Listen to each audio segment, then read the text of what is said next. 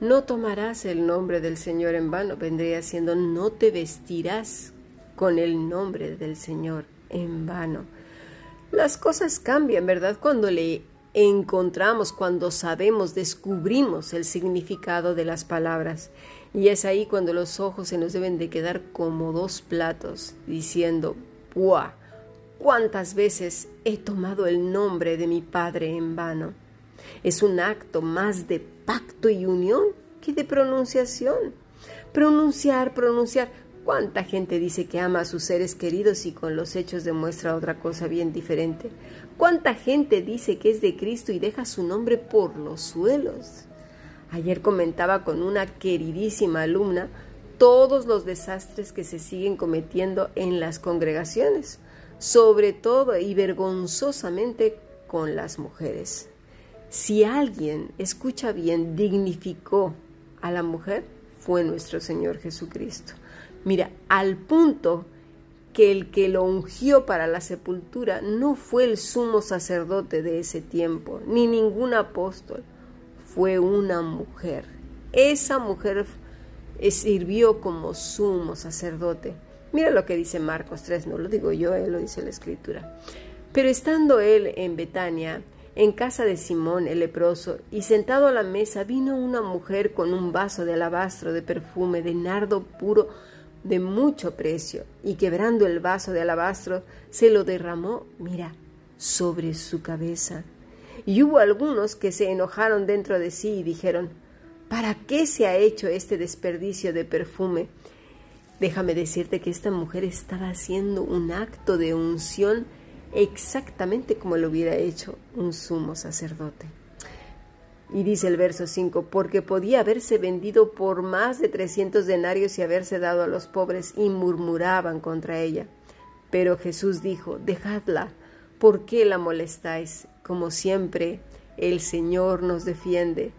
Mi estimada hermana, si estás sufriendo el menosprecio, el oprobio, el rechazo en el lugar donde estás, primero te digo, salte salte de ahí. Y después te voy a decir otra cosa, el Señor te va a defender, va a defender tu causa. Obviamente, si en tu vida hay fruto, si estás vestida de Cristo, no lo dudes ni un minuto, ni un momento. El Señor defenderá como defendió a esta mujer. Versículo 6. Pero Jesús dijo, dejadla, ¿por qué la molestáis? Buena obra me ha hecho. Siempre tendréis a los pobres con vosotros y cuando queráis le podréis hacer bien, pero a mí no siempre me tendréis. Esta ha hecho lo que podía, porque se ha anticipado, mira, a ungir mi cuerpo para la sepultura. ¡Wow! Una mujer ungiendo al Señor. De cierto os digo que donde quiera que se predique este Evangelio en todo el mundo, también se contará lo que ésta ha hecho para memoria de ella y esto es lo que Dios ha permitido que hoy tú y yo escuchemos. ¿Cómo puede ser posible que en ciertos círculos de gente que toma en vano el nombre del Señor se hagan atrocidades en contra de las mujeres? Las primeras que lo vieron resucitado fueron mujeres, y las que fueron a predicar las buenas nuevas fueron mujeres. ¿Cómo puede ser posible que se sigan cometiendo tantas injusticias por proteger a hombres perversos? Esto no debería de existir en la familia de Dios. Esto es tomar, llevar puesto el nombre de Dios para cosas que son propias del infierno. Hombres que ven a las mujeres peor que una basura, que solo sirven para darles placer y tener hijos, para limpiar la casa y servirlos. ¿Cómo se atreven? ¿Que no se dan cuenta que Cristo, nuestro Dios encarnado, dio su vida por unos y otros, por ambos, y que en la cruz del Calvario nos reconcilia con el Padre y entonces todo vuelve a ser como al principio. No hay nadie mejor que otro, ni mayor que otro, ni nada de nada. Qué tonto ha sido la humanidad, qué necio, tomando el nombre de Dios en vano. Yo no estoy hablando de los movimientos feministas ni nada de esas cosas, no, mis estimados. Leamos bien las escrituras. Veamos qué quiere decir nombre. la palabra es Shem, quiere decir honor, autoridad, carácter, nombre, ilustre, reputación. ¿Lo escuchamos bien? Reputación, la reputación de Dios, de Cristo, que ha quedado por los suelos gracias a los religiosos, a los que parecen más hechiceros y propagandistas de Ogmandino que hijos de Dios. Si no sabes quién es Ogmandino, Ogmandino hablaba de la llave del éxito, como hoy muchos otros, que si declaras, que si lo ves en la mente, que si no sé qué. ¿Cuándo dijo el Señor eso? Que nosotros somos poderosos y que lo que decimos en ese instante lo recibimos y que no sé qué. De verdad, pues entonces que a ver que cualquiera diga que vuela y que se arroje por un edificio, a ver si es verdad que vuela, o que diga que, no sé, que le van a salir alas en los pies para salir corriendo al trabajo, pues total, lo está diciendo. Ay, no, pero tienes que decir cosas congruentes. ¿En serio? Congruentes como que, ¿ves cómo se vuelve todo relativo en, en cuanto a que, a ver, vamos a ver todo relativo, decimos por decir sin pensar, sin razonar. Qué horrible es no usar el cerebro. La reputación de Dios pues ha quedado por los suelos. Esto es tomar, usar, llevar su nombre para cosas propias del mismísimo infierno, de los demonios, del mundo de las tinieblas, de la brujería y la hechicería. ¡Qué desgracia tan grande! Nos damos cuenta del alcance que tiene nuestra falta de santidad. Y por santidad no quiere decir prohibir cosas y come esto, no comas esto, ponte esto, no te pongas esto, no vayas aquí, quédate allá, no bebas esto. Entonces el color rojo, el color verde, que te hiciste coleta, que no, que la coleta para abajo, que te dejaste el bigote, que luego la barba, que el sombrerito, que luego el moño, que no, no esas son tonterías. No. Por santidad quiere decir un uso exclusivo para Dios, es decir, todo nuestro ser, mente, alma, cuerpo, pensamiento, todo lo que somos, todo, que seamos de los utensilios sagrados del cielo en la tierra. Así pues, el alcance de conocer el sentido de las palabras nos hace darnos cuenta de nuestro propio ser. Lo primero, decimos que somos hijas, hijos de Dios, pero ni siquiera le amamos, ni siquiera comprendemos el por qué somos sus hijos.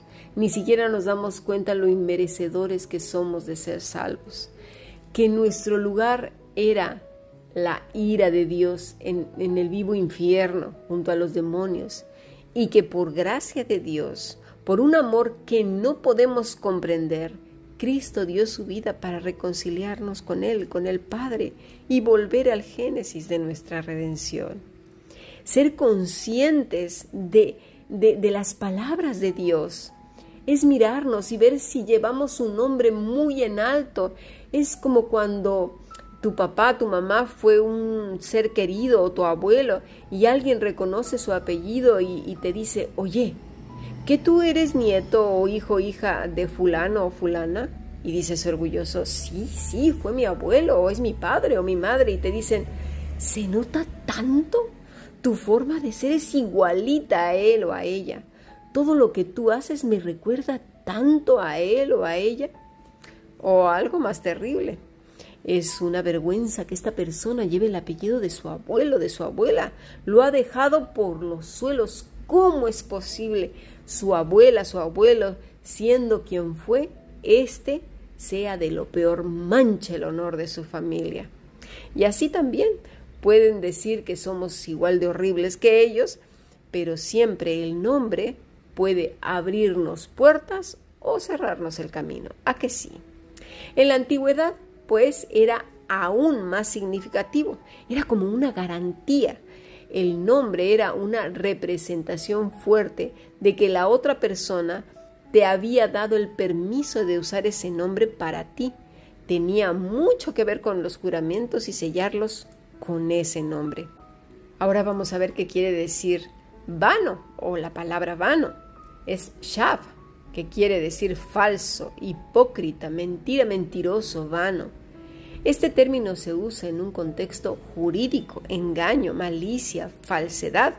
Esto es usar el nombre de Dios como un hipócrita, mentira, mentiroso, engañador, malicia, falsedad. ¿Cuántas veces el Señor nos ha advertido de los falsos profetas, de los falsos eh, maestros y, de los tiempos peligrosos? Jesús llamó más de una vez a los religiosos de su época hipócritas, víboras, sepulcros blanqueados, que eran como la puerca lavada o como perros que vuelven al vómito, como hijos del diablo, como lobos. Y esos todavía circulan en un montón de congregaciones. Son fáciles de ver cuando amas a Dios profundamente. Él te da discernimiento y puedes ver con mucha claridad. Y no para juzgar, no, porque no es con un espíritu crítico. El espíritu de Dios no es chismoso. No se malinterprete. A veces una persona que todavía no crece en las cosas del Señor, todo lo relaciona con los pecados de los hombres. Pero el Señor no es un hombre. No, no, no. Es cuando avancemos más y más en el conocimiento de Dios y sobre todo de vestirnos de Él y servir para sus propósitos, esa mente maliciosa va a ir desapareciendo. El Señor comparó pues a todas estas personas como, como hijos del diablo. ¿Por qué? Porque decían llevar el nombre de Dios y alejaban a la gente de Él, porque ni entraban al cielo ni dejaban entrar. Y esto sigue pasando hoy por hoy. Gente que no entiende, no conoce el amor, no tiene ni la más remota idea de lo que es amar, amor, y lo interpreta bajo su lente, su trasfondo cultural, familiar y personal. Y dependiendo de eso, de cómo le ha ido en la vida, de dónde viva y todo, trata a la gente pues de una o de otra manera, con más o menos desprecio, mucha, pero mucha discriminación y diferencias, muchas diferencias graves, favoritismos y menosprecios, cuando terminan de utilizarte a el que sigue, y el que sigue y el que sigue. Interpretan las escrituras como les viene en gana, para menospreciar a unos y a otros, para sobajar a unos y a otros, para darles trabajos menores. Recuerdo que hace años en una congregación un supuesto anciano de su secta, que decía que eran cristianos, no le llamaré cuerpo de Cristo porque lo que hicieron fue ruin. Uno de esos, pues, que era supuestamente anciano, le daba unas palizas a su mujer tremendas, pero era muy listo, le daba golpes que no se vieran fácilmente. Era un narcisista de manual, hasta que un día finalmente la quiso arrojar a su mujer por un acantilado embarazada de siete meses. Cuando se presentaron las denuncias, la supuesta iglesia, ¿a quién crees que defendió? Pues al hombre. Se unieron los supuestos ancianos en contra de ella, que claramente presentaba evidencias de violencia que ese hombre le perpetraba. Pero estos supuestos cristianos pagaron a un psiquiatra para que falseara la documentación y saliera ileso. Esto, mis estimados, es tomar el nombre de Dios en vano para que fuera blasfemado. Es vergonzoso. Las autoridades finalmente esclarecieron el tema, pero estaban alucinando con la supuesta iglesia. Finalmente, el supuesto médico quedó en evidencia por su mala praxis, por su mal proceder. Luego, hay aquellos que no tienen ni idea qué es amar. Ayer lo hablamos en, en la primera epístola de Juan, toda la epístola habla del amor de Dios, que el que ama a Dios muestre el amor con los otros porque es como el aceite en la barba de Aarón, baja hasta, hasta el hermano más pequeño.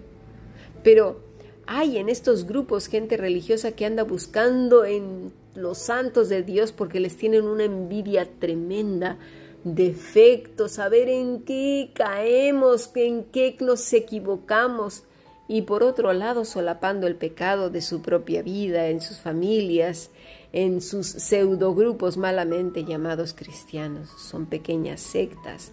El Señor nos dice en Apocalipsis 2 y 3 que no toleremos eso. Necesitamos salir corriendo de ahí, pero rápido. Dice el Señor que no tomará a estas personas por inocentes, es decir, son culpables. La palabra inocente es naka. La palabra es limpio. Y fijémonos muy bien en este término porque estos infames dicen que están limpios de todo pecado con la sangre de Cristo. Pero el Señor dice que no los tomará por limpios. Es lo mismo que dice el Maestro en Mateo 7, 21, 22.